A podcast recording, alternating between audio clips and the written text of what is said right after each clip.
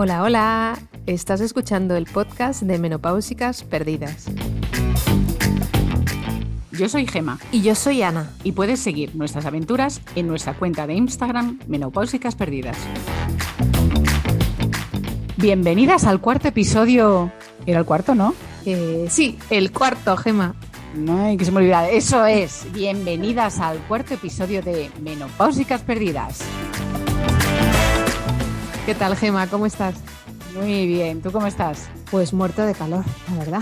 Sudando por todos los lados. Pero eh, bueno, estoy aprovechando para vaciar el armario.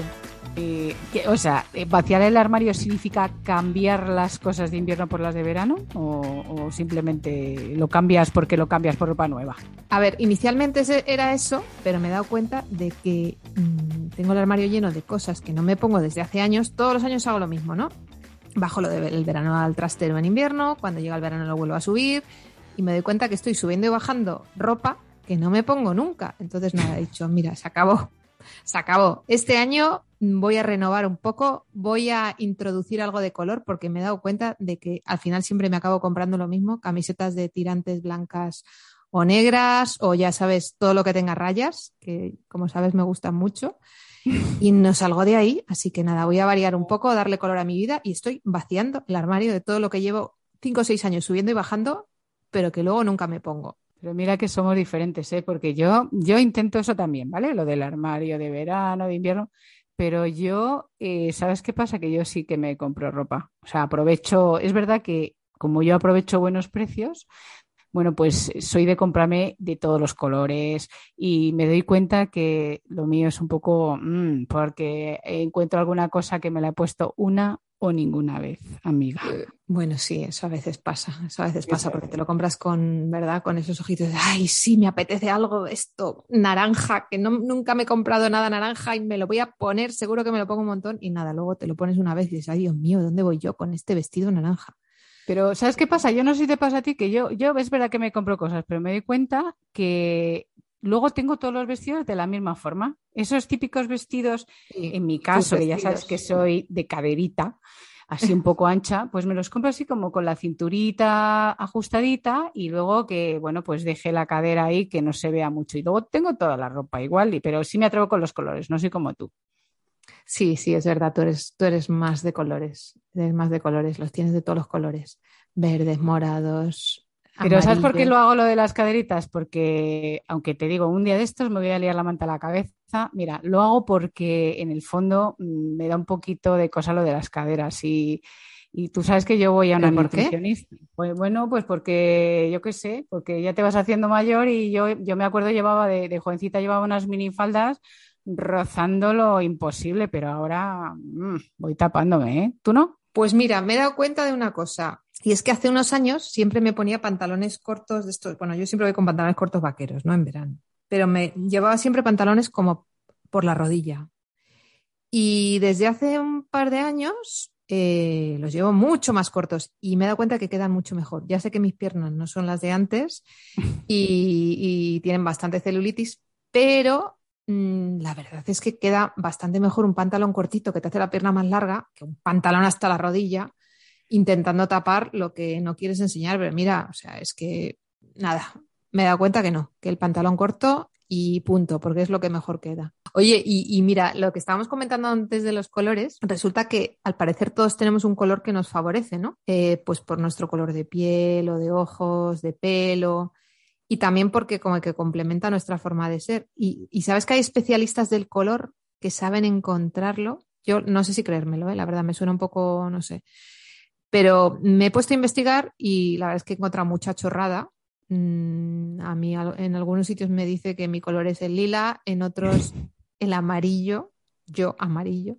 No me veo en absoluto con ninguno de esos colores. ¿Tú cuál crees que es tu color, Gemma? Porque a mí, yo creo que a ti te queda muy bien el fucsia, por ejemplo. El Sí. salmón te queda súper bien Sí. también. Sí, el fucsia me queda muy bien, pero tengo una tendencia increíble a comprarme cosas verdes. porque yo voy en contra del mundo, pero es que me gusta el verde, el verde es mi color favorito y sé que el verde es el peor color en el que te puedes vestir. Bueno, porque no, porque para combinar eso, pero eso sí que me da igual. O sea, yo voy con mi verde y, hombre, alguna vez me pongo algo fusia, ya lo sabes, pero pocas veces, ¿eh? No, pero el verde te queda muy bien también, ¿eh? Sí, bueno, no sé, es un color dificilillo, color dificilillo, ¿eh?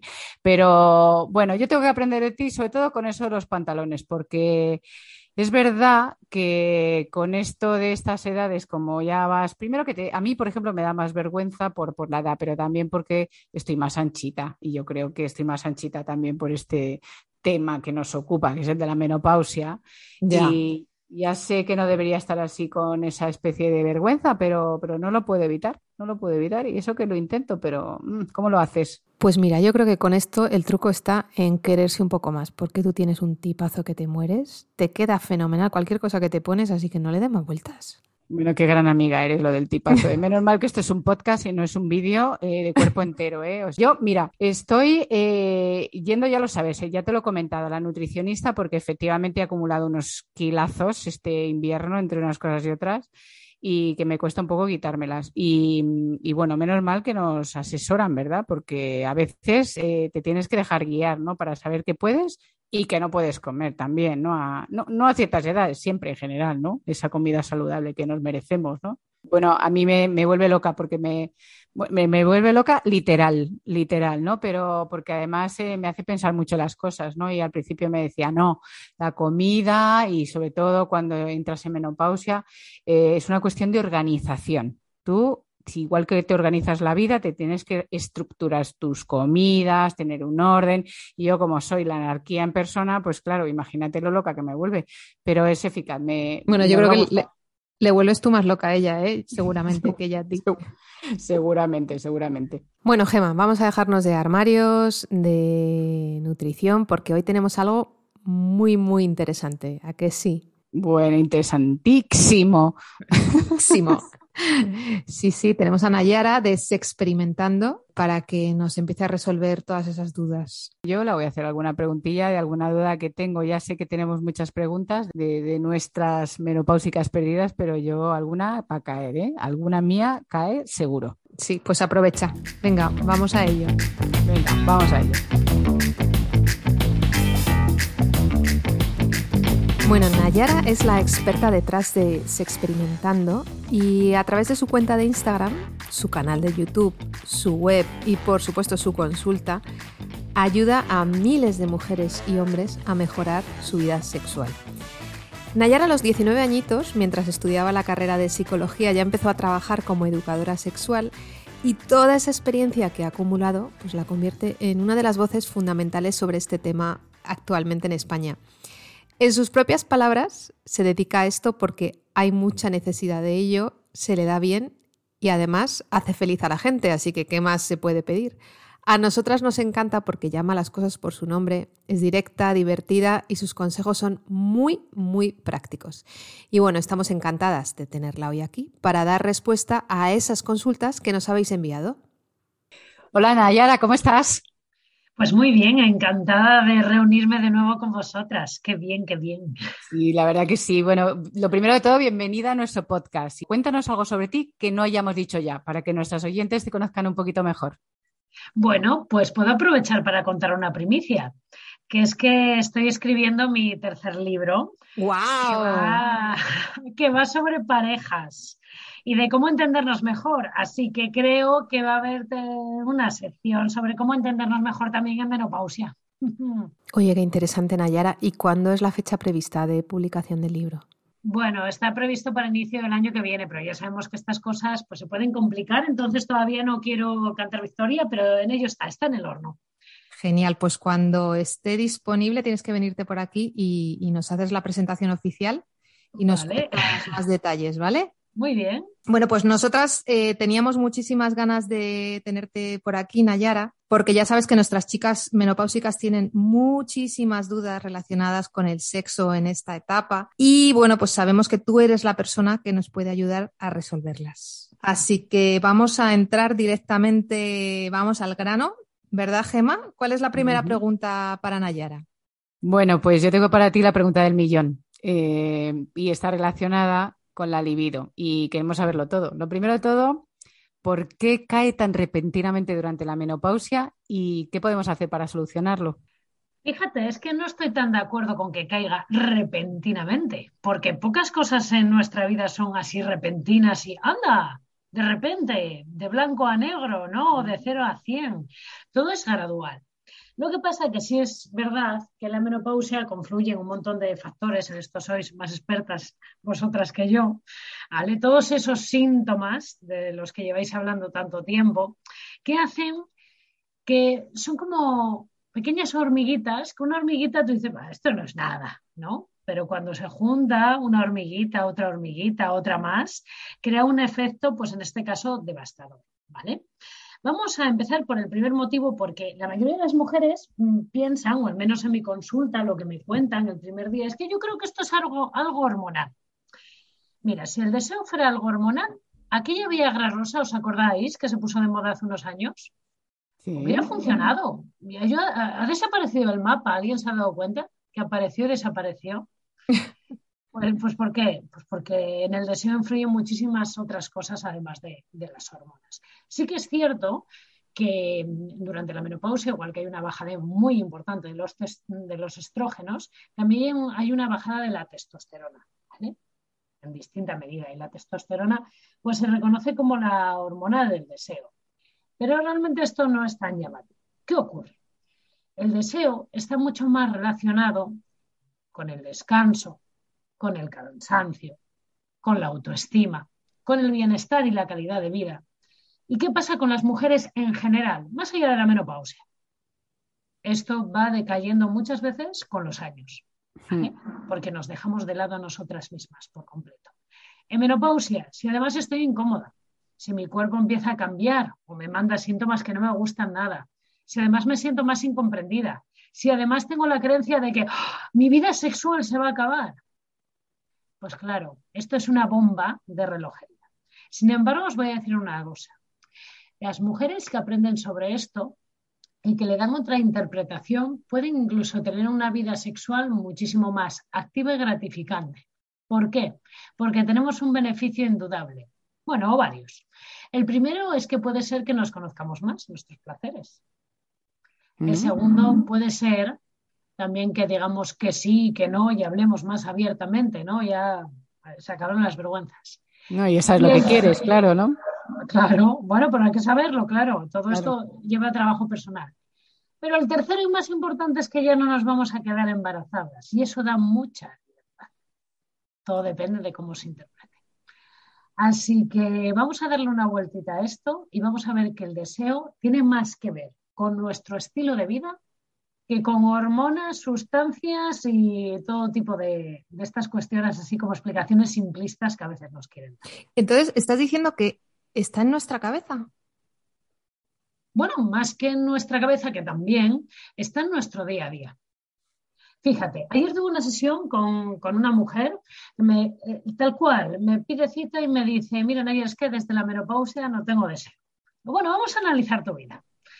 Esta mujer tiene un trabajo, pero luego ayuda a su marido en su trabajo, luego está estudiando oposiciones, luego tiene que encargarse de su hijo con el que tiene ciertos problemas, tiene un par de perras, tiene una casa que mantener con ciertos problemas también no duerme bien por las noches, no hace ejercicio físico, se alimenta, bueno, regulinchi, siente que sus relaciones sociales han sufrido mucho porque ha tenido una mudanza. yo le digo, ¿de verdad? El deseo aquí es lo importante. ¿No?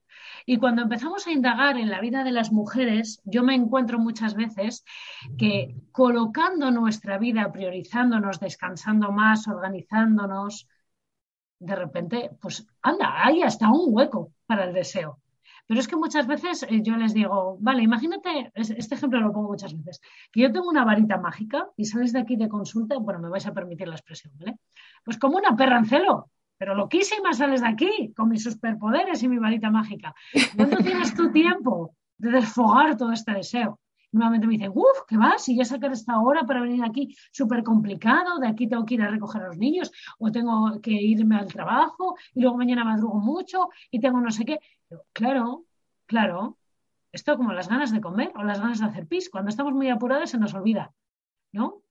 Con la diferencia de que como sin esto podemos vivir, pues no vuelve a nosotros la necesidad. Esto es lo que le ocurre a la mayoría de las mujeres. Entonces, ¿qué, les decimos a todas esas mujeres que nos han escrito desesperadas? Eh, porque además hicimos, lanzamos la pregunta en Stories y, y, de verdad que como el 80% de las respuestas eran deseo cero, o sea, es que no tengo nada de ganas. ¿Qué puedo hacer? Ayuda, por favor. ¿Qué les podemos decir entonces?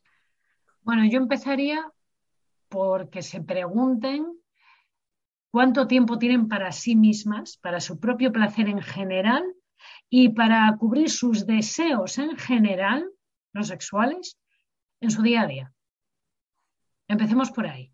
Si están suficientemente descansadas como para que su cuerpo les pueda dar una relación sexual. Si se conocen lo suficiente también y tienen placer en sus relaciones cuando las tienen. Si hay una buena relación de pareja, ¿no? ¿Qué conflictos hay que interfieren en su vida en general? A veces pensamos que el sexo es un cajón aparte que debería de funcionar perfectamente bien, pero es que muchas veces, es que eh, de verdad, la mayoría de las veces cuando trabajo bajo deseo sexual femenino, lo que trabajo es en ordenar la vida y aprender a priorizarnos y a descansar y a conectar con nuestros placeres en general. Y el deseo viene solo. O sea que en mi caso, que, bueno, yo por lo menos tenía esa sensación o, esa, eh, o entendía que era por una cuestión hormonal, eh, puesto que valoro más o menos que mi, bueno, mi relación es buena, mi situación es más o menos buena, aunque agotadora, como todas las mujeres, con que me vaya de vacaciones y estoy ahí tres o cuatro meses, yo creo que la cosa vuelve, ¿no? Bueno, si tuvieras tres o cuatro meses de vacaciones, probablemente la, situación sería bien diferente. Pero como eso no lo podemos hacer, igual si puedes sacar, no sé, 30 o 40 minutos al día para ti, para lo que te dé la gana. Y muchas mujeres cuando les digo esto y les hago esta propuesta me dicen, para dormir. si tienes 30 o 40 minutos y los usas para dormir es que estás agotada, no los usas para tener sexo. Y luego, ¿qué pasa? Que claro, saco tiempo, que no organizo, lo saco, no sé de dónde, eh, tiempo para tener sexo, pero lo hago que no me apetece mucho, acabo teniendo prácticas más como le gustan a mi pareja que como me gustan a mí. Y, claro, todo esto se empieza a complicar un poquito, ¿vale? ¿Cuántas veces lo hacemos por cumplir, porque hace mucho que no lo tenemos? Pues a ver si me entra la gana. Y no, esa no es la actitud. Vamos, que entran en juego muchísimos ingredientes. Y, cada mujer, con lo que estamos hablando, ya le están seguro viniendo cositas a la cabeza. Y si no, les aseguro que una hora con un terapeuta sexual se lo va a hacer Seguro, seguro. Yo me apunto, ya te digo, ¿eh? Bueno, Nayara, hablemos ahora de orgasmos, por favor, porque muchas nos cuentan que cada vez eh, tienen más dificultad para alcanzarlos eh, y cuando llegan, pues son menos intensos. ¿Por qué ocurre esto? Por Dios, ¿por qué nos pasa esto? Vale, vamos a encontrar una explicación más física y una explicación más psicológica, por decirlo así, y la realidad es que normalmente se entremezclan estos. A nivel físico hay dos elementos muy importantes para el orgasmo. El primero es eh, nuestra musculatura pélvica y de nuestra vagina. ¿vale? Con la menopausia esta musculatura se empieza a debilitar y si no la trabajamos, un músculo más debilitado es un músculo que tiene movimientos más débiles. Hay que pensar que durante el orgasmo existen una serie de contracciones vaginales. Si el músculo está más débil, todas esas sensaciones van a ser más leves. Así que aquí lo recomendable sería pues tener alguna sesión con un fisioterapeuta de suelo pélvico o empezar a trabajar el suelo pélvico de forma previa con los ejercicios de Kegel, eh, bolas chinas si no tenemos, bueno, bola china, una, no dos, eh, si no tenemos ninguna complicación ni ninguna patología. Pero bueno, lo mejor siempre es un fisioterapeuta de suelo pélvico, es quien mejor lo puede ver. ¿vale? Y además, con la bajada de los estrógenos se une otro ingrediente que es eh, la bajada de la lubricación. La lubricación también tiene que ver con la calidad de toda la piel de nuestra vagina, tiene también este, que ver con este tema muscular y tiene que ver con el placer en general lubricación interna y externa, ¿vale? Porque a veces también pensamos que, tiene que ser todo penetración vaginal y nos complicamos la vida cuando las mujeres podemos tener placeres y orgasmos sin necesidad de penetración ni de ningún pene de por medio. Pero bueno, así que eh, para mejorar la lubricación os voy a dar una recomendación que podemos utilizar desde ya mismo, que es que la mayoría de las mujeres me cuentan que utilizan lubricantes, por cierto, de baja calidad, generalmente, solo en las relaciones sexuales. Esto es un absurdo, porque lo que necesitamos es que nuestra piel esté bien, hidratada, sana. Si lo hacemos con nuestra cara, nuestras manos, nuestro cuerpo, ¿por qué nuestros genitales nos olvidamos? Habrá que hidratarlo. Así que nos vamos a comprar un lubricante, un hidratante vaginal, al poder ser de origen totalmente orgánico, natural, y si puede ser con ácido hialurónico, que es una sustancia que ayuda también a preservar nuestra propia lubricación. No solo lubrica, sino que ayuda también a preservar nuestra propia lubricación. Lo vamos a aplicar todos los días después de la ducha en la vulva, entrada vaginal, y podemos introducir un poco el dedito también con, ese lubricante o ese hidratante. ¿vale? Y vamos a notar un cambio brutal. Luego, que con esto no nos sirve, pues evidentemente al ginecólogo a que nos recomiende otras cuestiones para mejorar la hidratación, pero muchas veces con esto corregimos la hidratación. Y luego, de cara a las relaciones sexuales, sobre todo si tenemos penetración, en lugar de estos lubricantes clásicos, nos vamos a ir a una tienda erótica, nos vamos a gastar un poquito más en un producto de calidad, en un lubricante de silicona que desliza, no se seca, no hay que reponer en las relaciones y crea una sensación completamente diferente, mucho más divertida. Así que uno decente para todos los días y uno bien erótico festivo para el momento erótico festivo. O sea que, eh, escuchándote, eh, eh, porque claro, en, estos, en estas tiendas eróticas de las que hablas, pues hay una variedad increíble ¿no? de, lubricantes pero ya sí que tengo una duda grandísima. Estos lubricantes que hay con efecto calor o con sabores, ¿eso mm, no, vale para nada entonces o, tienen menos efecto? No, si nos gustan están maravillosos, si nos gustan los efectos, pero todos esos lubricantes siempre son de agua.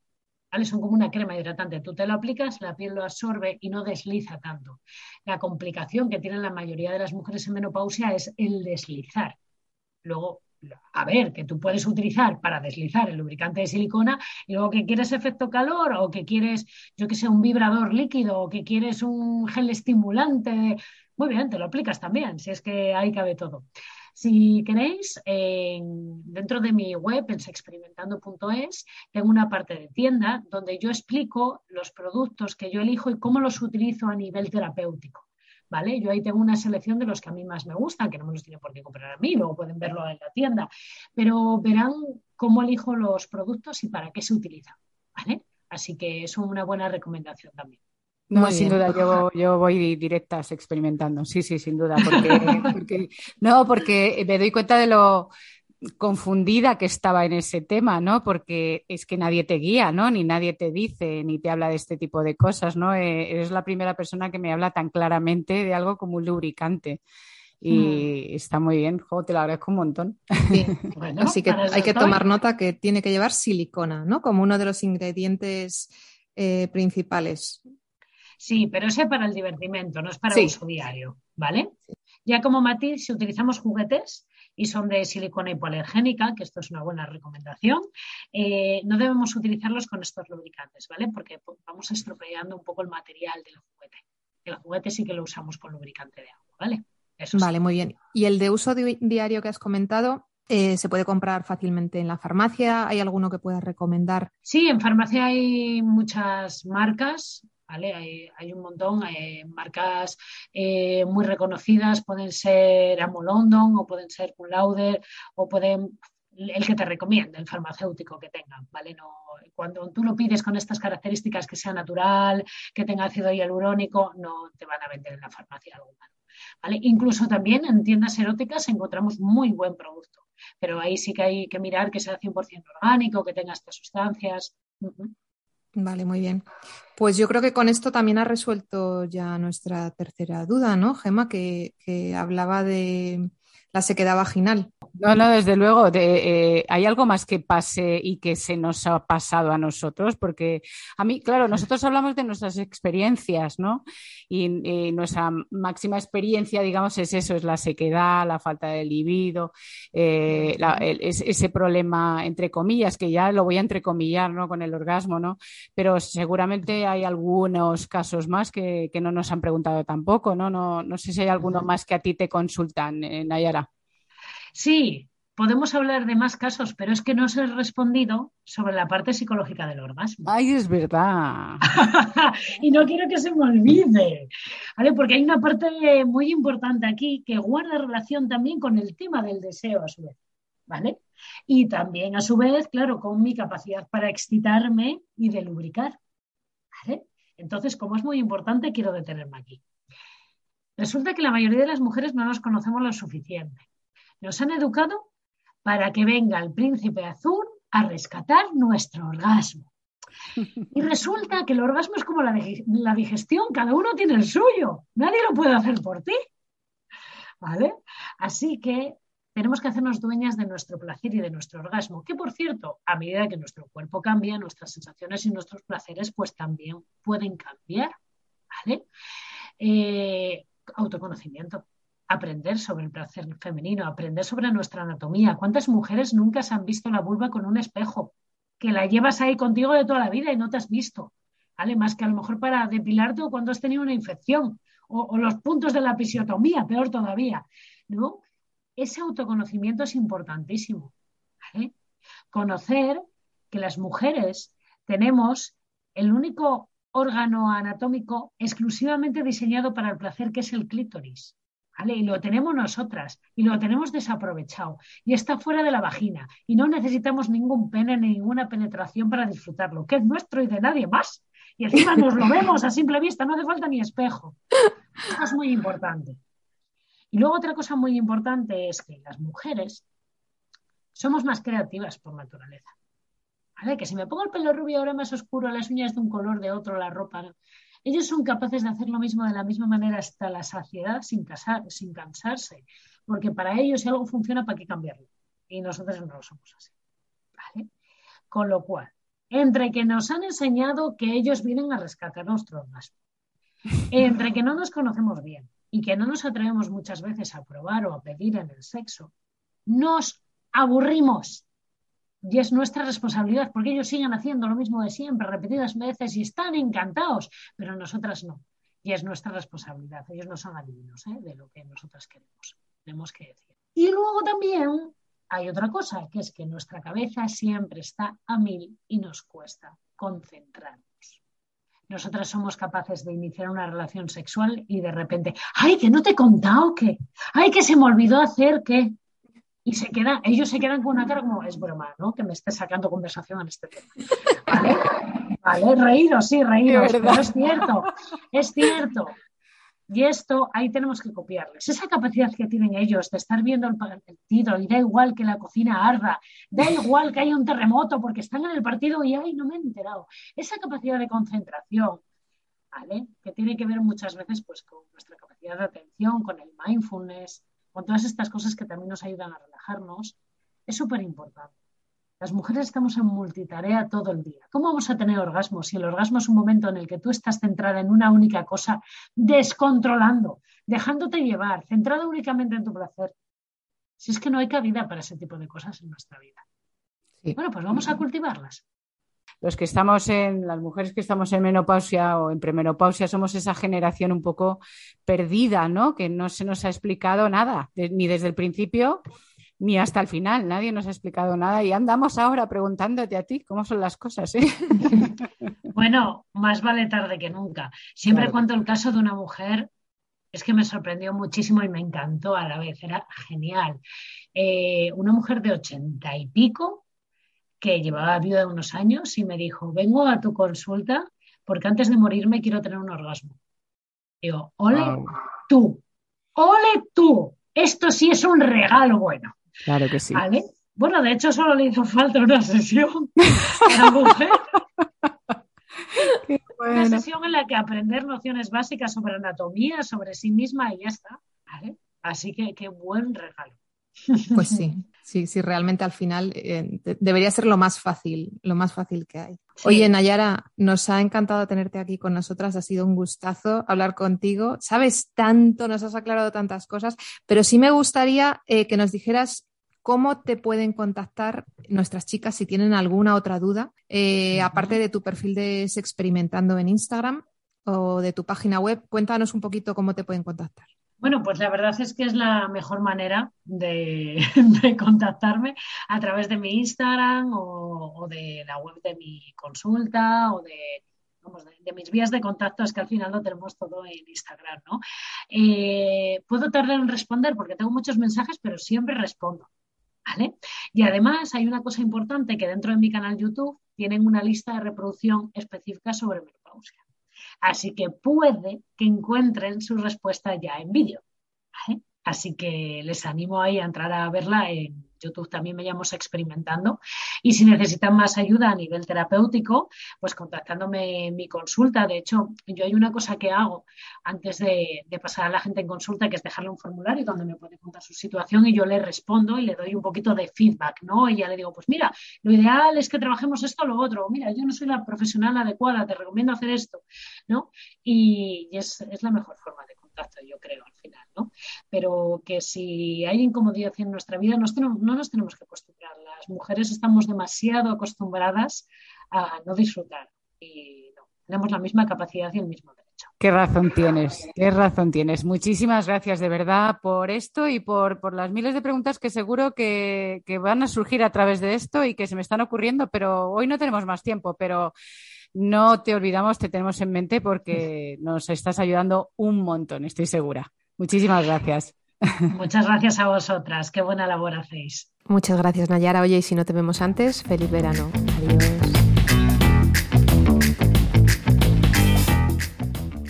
Oye, Gemma, vamos a hacer un juego, a ver qué te parece. Eh, yo voy a pensar en un año, te voy a decir algunas cosas que, que ocurrieron en ese año y a ver si adivinas de qué año estoy, en qué año estoy pensando. Mm, venga, vale, juguemos. Bueno, venga, vamos a ver. Pues en este año apareció el Tetris. ¿Te acuerdas del Tetris? Sí, me voy a el Tetris y todavía sigo haciéndolo, pero en el maletero de mi coche. ¿eh? bueno, pues también se estrenó en este año la película Cazafantasmas. Mm, Ghostbusters. Yo fui al mm. cine a verla. Bueno, fuimos todos a verla. Yo Fantasmas, caza. Pues yo debía ser muy jovencita ahí, no sé, no sé. ¿Me das otra pista? Venga, te voy a dar otra pista. En este año nacieron eh, el príncipe Harry, nació Katy Perry y nació también el fundador de Facebook, Mark Zuckerberg. ¿Qué te parece? Espérate, porque a ver cuántos años puede tener ese chico. Y te voy a decir a alguien más que nació en ese año, Andrés Iniesta, el futbolista. Iniesta de mi vida. Eh, pues no tengo ni idea. ¿En el 78? 78, no. Un poco más tarde, un poco más, tarde. tarde, porque Zuckerberg es más jovencito, yo creo, ¿no? 81. Un poco más tarde. Unos años después. ¿85? Te has pasado, te has pasado. Pues ya dímelo, dímelo. No el 84, en 1984. En el 84. Mm. Pues mira, yo te, voy, yo te voy a hacer otro juego a ti también con las fechas, ¿vale? A ver. En este año, eh, mira, además también es el mismo personaje, Frank, ¿cómo se Frank no, Zuckerberg. Mark Zuckerberg. Mark. ¿Por qué le llamo yo Frank? No te digo yo que ya no me acuerdo de los nombres. Bueno, pues Mark Zuckerberg eh, creó la red social Facebook. Anda, cuando se fundó Facebook? Espérate, a ver. Era muy jovencito. En 2022, en el 2008 por ahí, no sé, 2007. No, te voy a dar otra pista. También se estrenó una de mis pelis favoritas que habré visto entre 3.000 y 4 millones de veces, que se llama Love Actually. Love Actually se estrenó el mismo año que, que apareció Facebook. Fíjate, qué curioso. Vaya, vaya. Eh, 2000, no sé, 2005. Y menos, en el 2003. Casi, ah, 2003. Bueno, ya la última, la última. ¿Tú sabes lo que pasó en el año 2021? En 2021, uf, un montón de cosas, Gema, no sé. Cosas, Mm, pero la mejor, la mejor de todas. ¿Qué la pudo mejor ser? de todas. Algo que tiene que ver contigo, conmigo Uy, no sé, contigo y conmigo. y con muchas mujeres, con muchas mujeres que nos siguen. Ah, bueno, que creamos menopáusicas perdidas. ¡Ahí! Bien. así es, así es. Bueno, chicas, pues nos vamos a ir, ¿no, Ana? ¿Nos vamos? Sí, nos vamos, nos vamos, que tengo que seguir vaciando mi armario. Y yo voy a ver si lo lleno, pero de cosas que tengan más fucsia. Bueno, Gemita, pues un beso, cuídate mucho. Igualmente, y a todas nuestras me- menopáusicas, hasta el siguiente episodio. Adiós.